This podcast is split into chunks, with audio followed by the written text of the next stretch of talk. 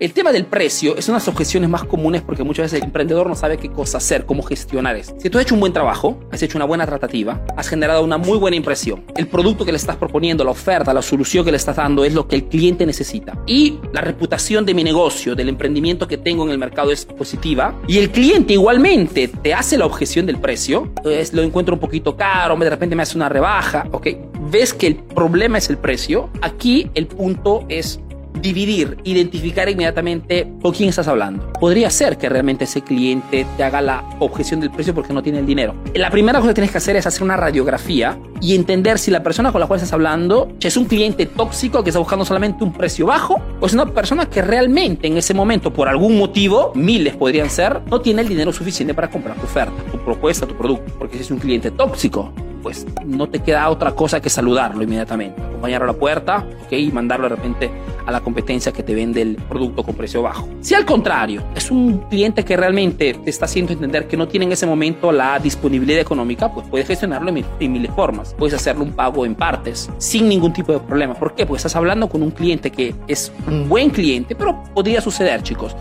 todos nos puede suceder de repente querer comprar algo y no tener en ese momento la disponibilidad. Entonces es allí donde entra la solución de pagos en partes, que es la mejor solución para resolver el tema precios. ¿Por qué te digo eso? Porque si es un buen cliente, es un cliente que realmente quiere resolver esto, no está buscando un precio bajo, está buscando resolver un problema. Entonces, querido cliente, si realmente estás interesado en resolver este problema y quieres mi producto, no hay ningún problema. Te hago un pago en tres partes y te llevas el producto. Lógicamente, no con todos, siempre y cuando hayas gestionado estos tres partes. Una muy buena impresión, presentado al cliente la mejor solución en el mercado y la reputación de tu marca sea súper positiva. El problema es que muchas veces los, emprendedores allá afuera no hacen marketing. Porque si te haces hacer todos los días, el cliente no puede tener una mala impresión de tu persona. Podría ser que de repente caes antipático a alguien. Perfecto, no es tu cliente se vaya a otra parte. Pero las personas que te siguen, entras en confianza, entras en empatía máxima. Y esto hace que no haya objeciones sobre la persona que le está hablando. El hecho que te hagas ver en redes sociales generas un cierto tipo de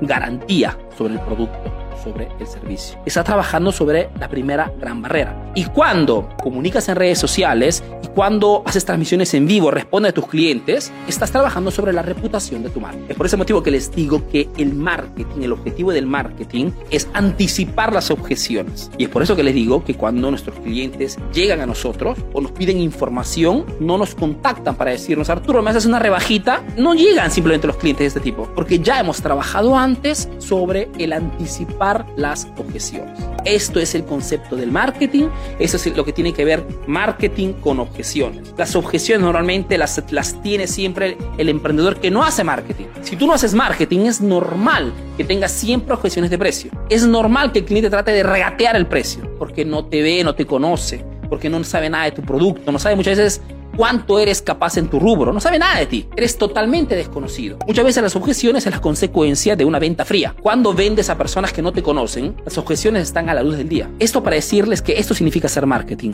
comunicar constantemente con tu cliente para anticipar las objeciones y sobre todo para hacer entender a tu cliente cuál es tu rango, quiénes son tus clientes. Te presentas con precios bajos, atraes clientes tóxicos. Alzas tus precios, pierdes todos esos clientes precio atrae siempre una categoría específica de clientes.